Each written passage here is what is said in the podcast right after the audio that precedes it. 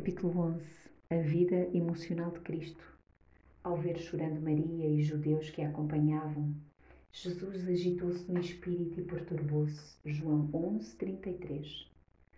Uma das doutrinas da Cristologia que é difícil para alguns cristãos entenderem bem é a humanidade permanente de Cristo. A impressão parece ser que o Filho de Deus desceu dos céus em forma encarnada Passou umas três décadas como ser humano e depois retornou aos céus para voltar ao seu estado pré-encarnado.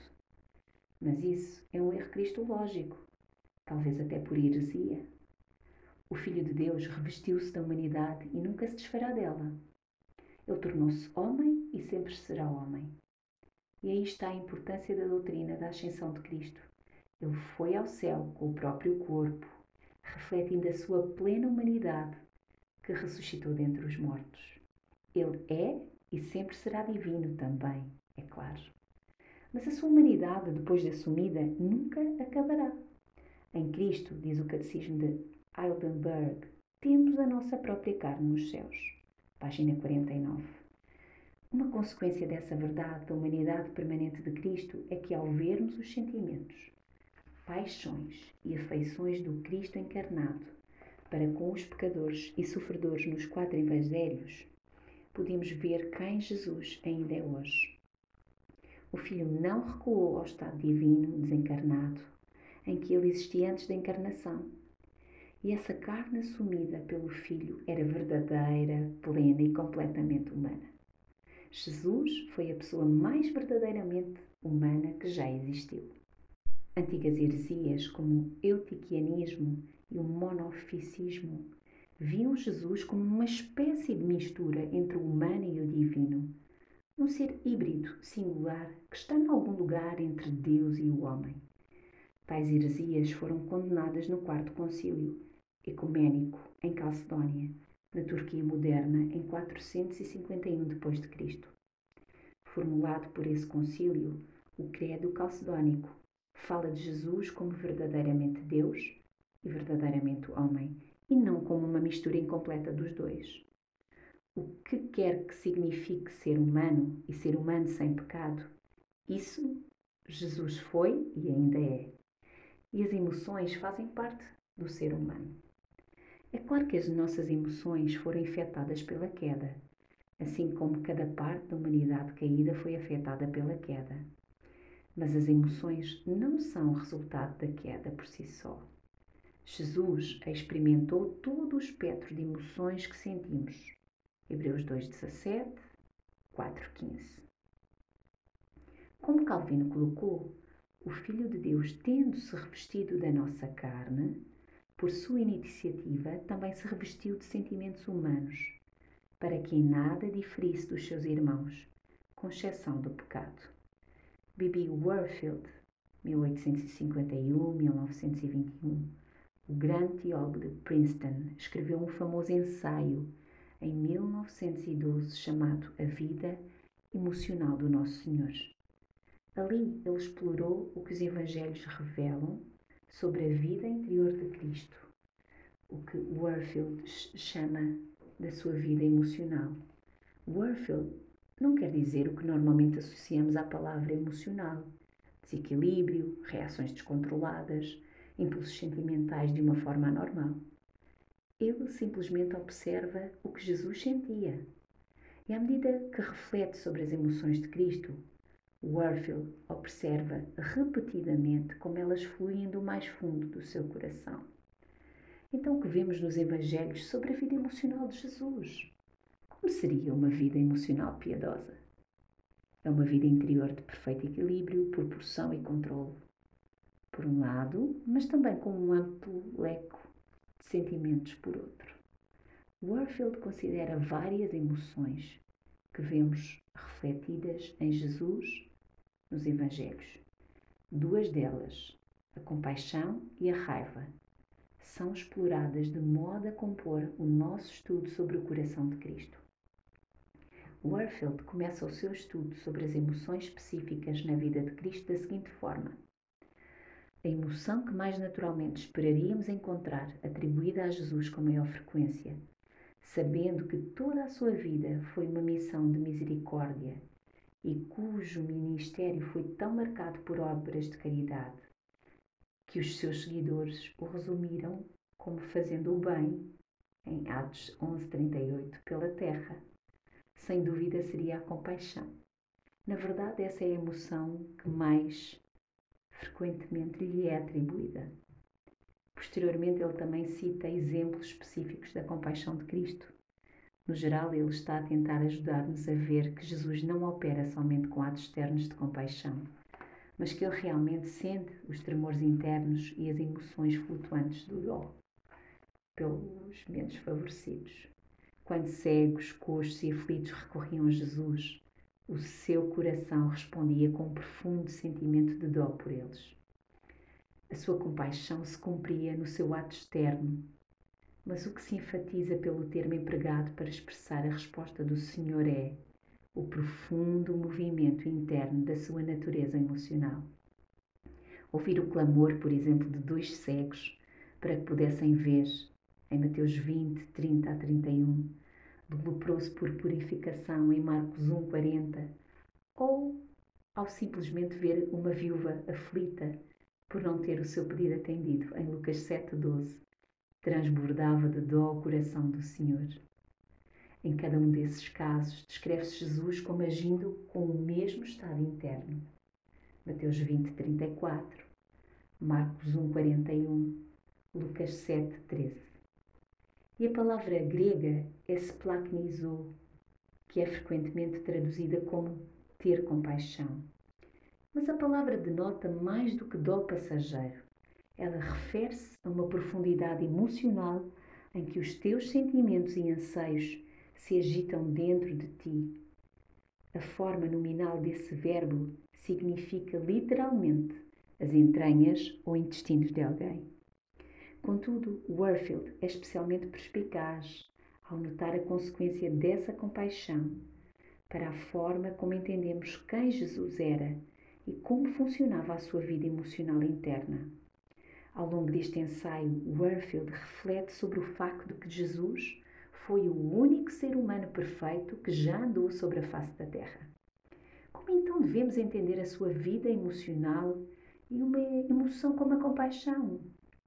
O que ele nos ajuda a entender é que as emoções de Cristo excedem as nossas na sua profundidade, porque ele foi verdadeiramente humano e não uma mistura divina ou humana, e porque ele foi um ser humano perfeito. Talvez um exemplo que ajude a compreender. Eu recordo-me passear pelas ruas de Bangalore, na Índia, há alguns anos.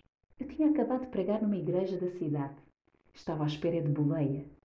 E logo à porta da igreja estava um homem mais ou menos velho, aparentemente um sem-abrigo sentado num grande caixote. As suas roupas estavam velhas, suja, faltavam-lhe vários dentes, e a, Maria, a maioria dos seus dedos estava como que apodrecidos. Era evidente que ele não só se magoara, mas que sofrera lentamente severa deterioração. Ele era um leproso. E o que aconteceu no meu coração naquele momento? Com o meu coração caído e instável, a compaixão aconteceu, um bocadinho pelo menos.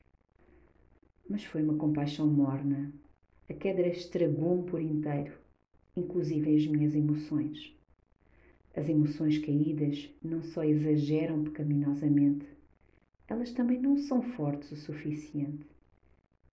Que é que o meu coração poderia ser tão frio diante desse miserável Senhor? Porque eu sou um pecador. Como seria então para um homem sem pecado, com emoções perfeitamente funcionais, olhar para um leproso. O pecado restringia os meus sentimentos de compaixão. Como seria um sentimento sem restrições? Era assim que Jesus se sentia, uma compaixão perfeita, sem filtros. E como seria isso a crescer dentro dele?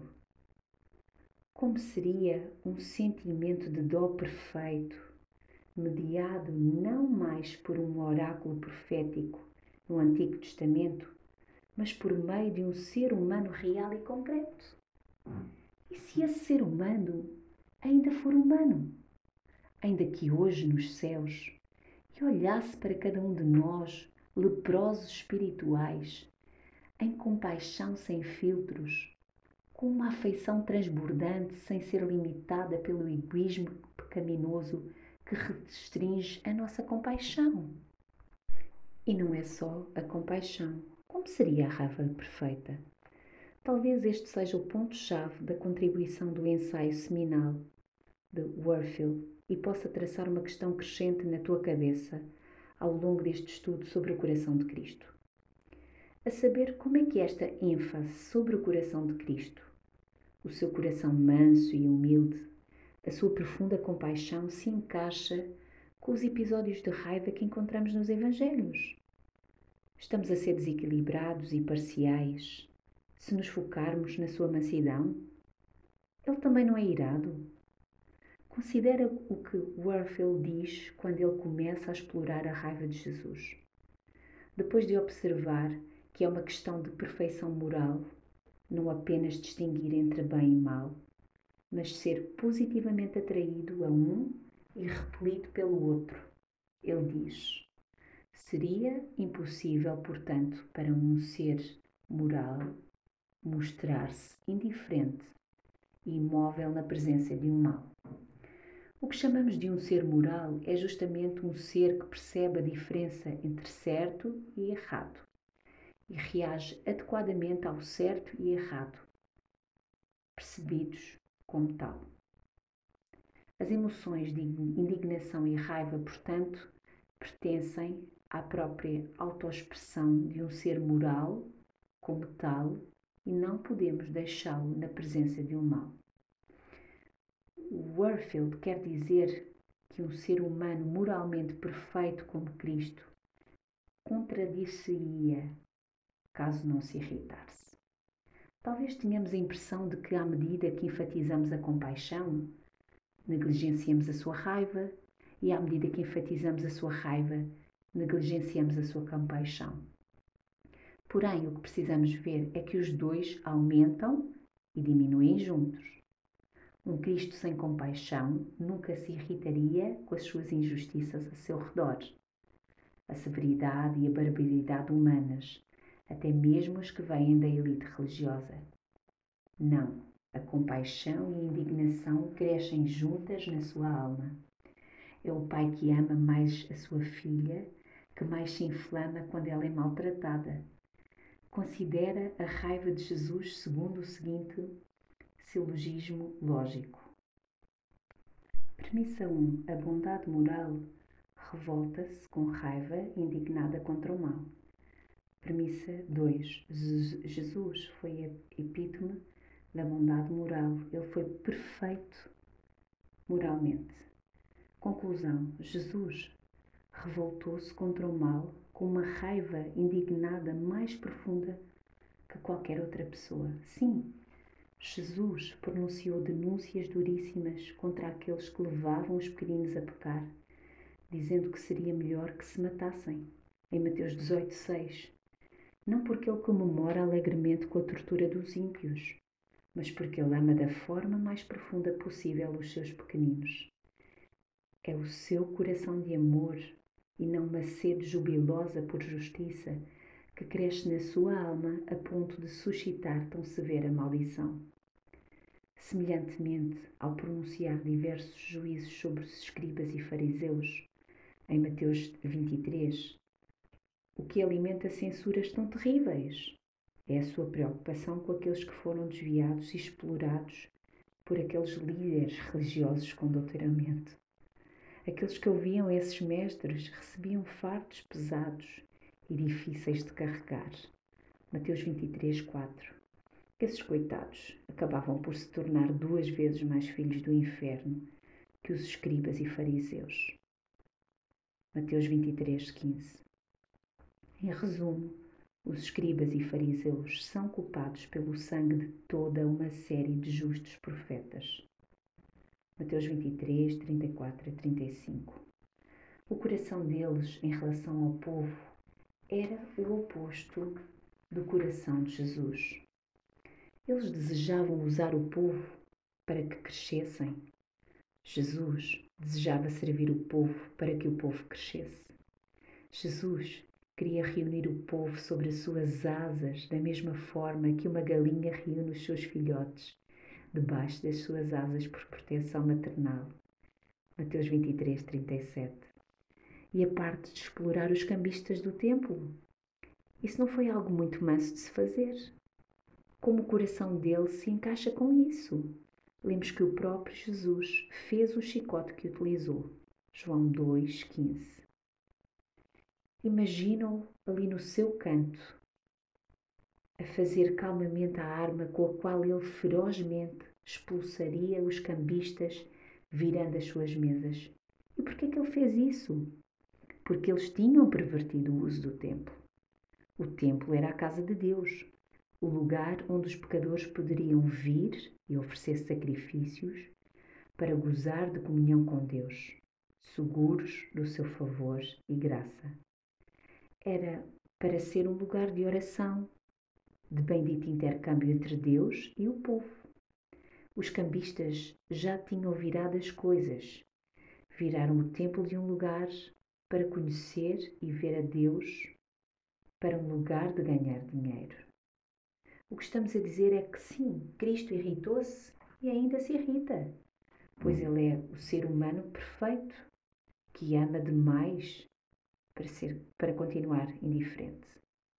E a sua raiva justa reflete o seu coração, a sua terna compaixão. Porém, visto que lá no fundo do coração de Cristo está a sua terna compaixão, ele é mais rápido a irritar-se e sente a raiva com maior furor. Tudo isso sem um mínimo de pecado manchando a sua raiva. O exemplo mais claro da ira justa de Cristo nos Evangelhos é a morte de Lázaro, em João 11, em que o verbo é utilizado nos versos 33 e 38 para descrever que o estado interno de Jesus é de profunda fúria. Jesus aproximou-se do túmulo de Lázaro num estado não de luto incontrolável, mas de uma raiva exprimível a emoção que rasgou o seu peito e clamava por expressão era uma ira justa. Warfield prossegue para considerar o papel que o episódio de Lázaro desempenha no Evangelho de João como um todo. Observa a forma como ele conecta esse ponto com o coração de Cristo. A fúria inextinguível o arrebata.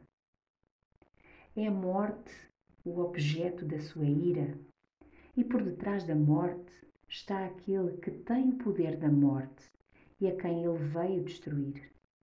As lágrimas da ternura podem encher-lhe os olhos, mas isso é periférico.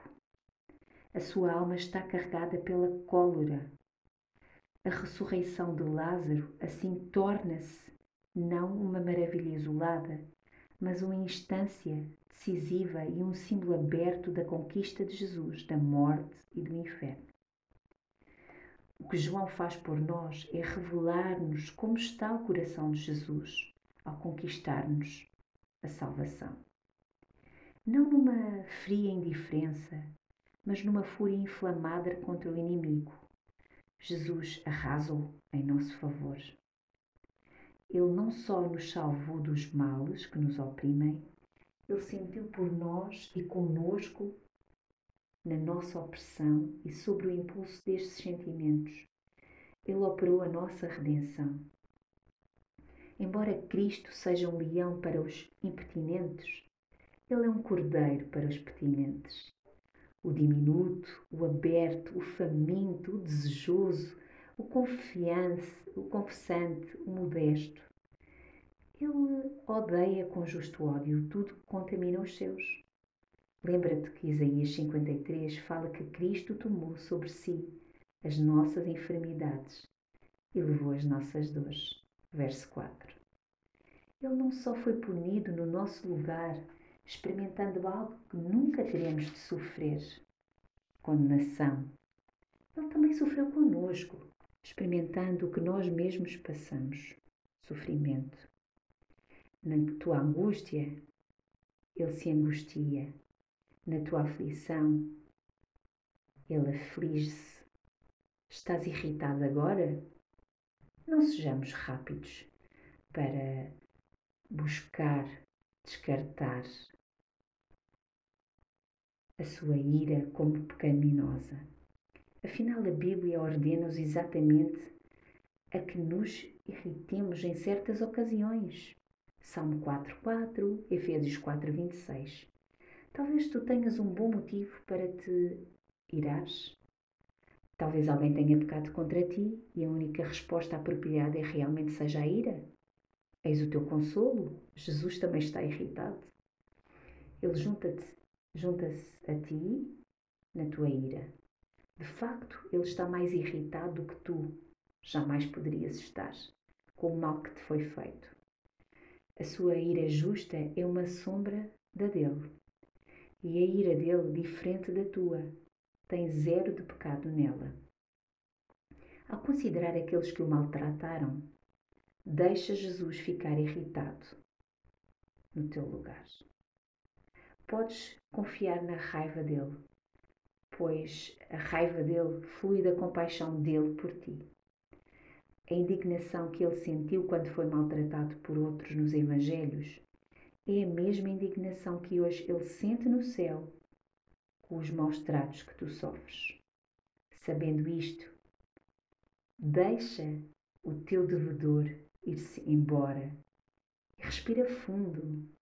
Deixa o coração de Cristo não apenas lavar-te na sua compaixão, mas também assegurar-te de que a sua solidariedade na raiva contra tudo o que te aflige, especialmente a morte e o inferno.